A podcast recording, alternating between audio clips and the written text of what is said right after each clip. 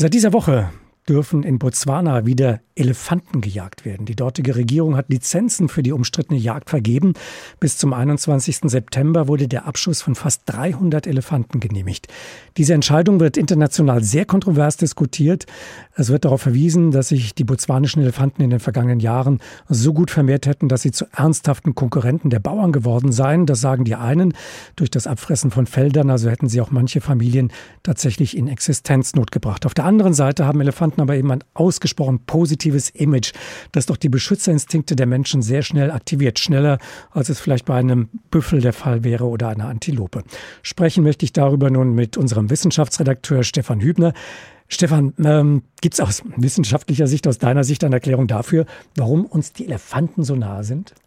Da gibt es sogar mehrere Gründe für. Also zum einen sind die, ja speziell die afrikanischen Elefanten wahre Rekordhalter, sind die größten heute lebenden Landtiere der Welt. Nicht die Giraffen, das sind die höchsten, aber so ein Elefantenbulle, ne, der kann beispielsweise gut viermal so schwer allein sein wie ein Giraffenbulle. Und durch diese Rekordmaße und dazu noch durch das ungewöhnliche Aussehen sind Elefanten halt schon für Kinder sehr attraktiv im Zoo etwa. Und man denke da nur an zwei berühmte vermenschlichte freilich Elefanten, Benjamin Blümchen und Dumbo, die haben in der westlichen Kultur einfach viele ganz positiv für Elefanten eingenommen. In anderen Gegenden der Welt, vor allem in Asien, da gehören Elefanten ja als Nutztiere zum Alltag vieler Menschen. Also ganz anders, als man sie vielleicht heute in Afrika oder eben auch bei uns wahrnimmt. Ist das ein weiterer Grund, warum Elefanten den Menschen doch oft sehr nah und sehr wichtig sind? Ganz genau. Das wäre gewissermaßen Grund Nummer zwei. Die enge kulturelle Verbundenheit zwischen dem Menschen und den Elefanten. Und ja, die hat sich über mehr als 2000 Jahre hinweg eingespielt. Es gibt ja sogar heilige Elefanten oder Elefanten, die für Götter stehen. Und ja, das hat auch was mit dem Wert der Elefanten für uns zu tun. Und Interessant ist dabei, dass Elefanten Menschen jetzt nicht nur bei Transporten in der Landwirtschaft als Reittiere oder im Gewerbe helfen und halfen, die waren sogar mal als Kriegspanzer der Antike bekannt. Da wurden sie also mit auf Schlachtfelder genommen als ja, lebende Waffenplattformen, von denen aus Soldaten schossen. Dazu kam damals noch, dass Elefanten bei weitem nicht so bekannt waren wie heute und allein ihr bloßer Anblick Feinde in die Flucht schlug. Das kann man sich gut vorstellen. Wenn man daran nicht gewöhnt ist, an diesen Anblick, hat das schon was Einschüchterndes auf den den ersten Blick. Hat denn das Zähmen von Elefanten für menschliche Zwecke, ob jetzt äh, der Arbeitseinsatz äh, beim Transport von Waren oder eben auch den Kriegseinsatz, hat das alles in Asien begonnen?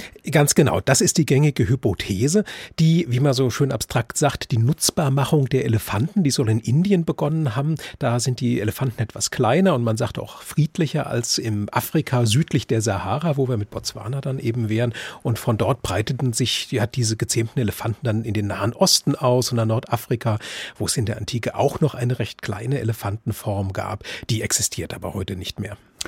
Was mich zu einem weiteren Punkt bringt, die Diskussion über die Elefantenjagd jetzt in Botswana, die hängt doch sicher auch damit zusammen, dass Elefanten ja mittlerweile ja geradezu zu ähm, ja, Flaggschiffarten des Naturschutzes geworden sind. Ganz gewiss. Und gerade diese afrikanischen Elefanten, die haben so einen generellen Schutz auch nötig, denn ihre Bestände sind insgesamt dramatisch eingebrochen, vor allem wegen Lebensraumzerstörung, Wilderei und illegalem Elfenbeinhandel. Allerdings entwickeln sich Afrikas Elefantenbestände regional ungleichmäßig, sodass es eben auch kommen kann wie in Botswana, wo sich der Bestand seit den 1990ern fast verdreifacht hat.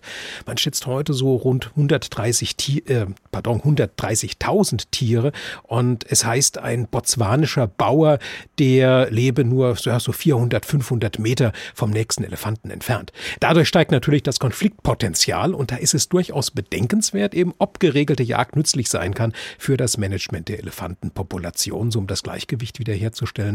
Halt frei nach dem Motto, was der Löwe kann, kann der Mensch auch. Und dafür gibt es wissenschaftliche Hinweise, dass das geht, aber deren gesellschaftliche Anerkennung ist eben zumindest bei uns nicht so leicht. Mhm. Elefanten äh, sind ja keine isolierten Lebewesen, auch wenn wir sie manchmal isoliert betrachten.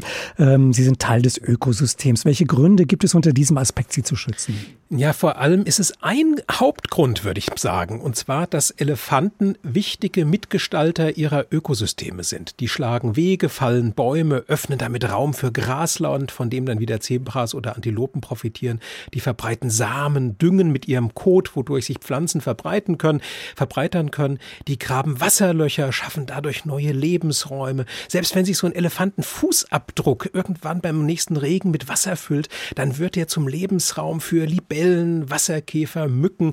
Es gibt eine Studie hier vom Frankfurter Senckenberg-Institut, da waren, wurden über 60 Tierarten pro Fußabdruckstümpel nachgewiesen. Und das zeigt alles, Elefanten sind wichtige Ökosystemingenieure und sie spielen eine Schlüsselrolle in ihren Ökosystemen.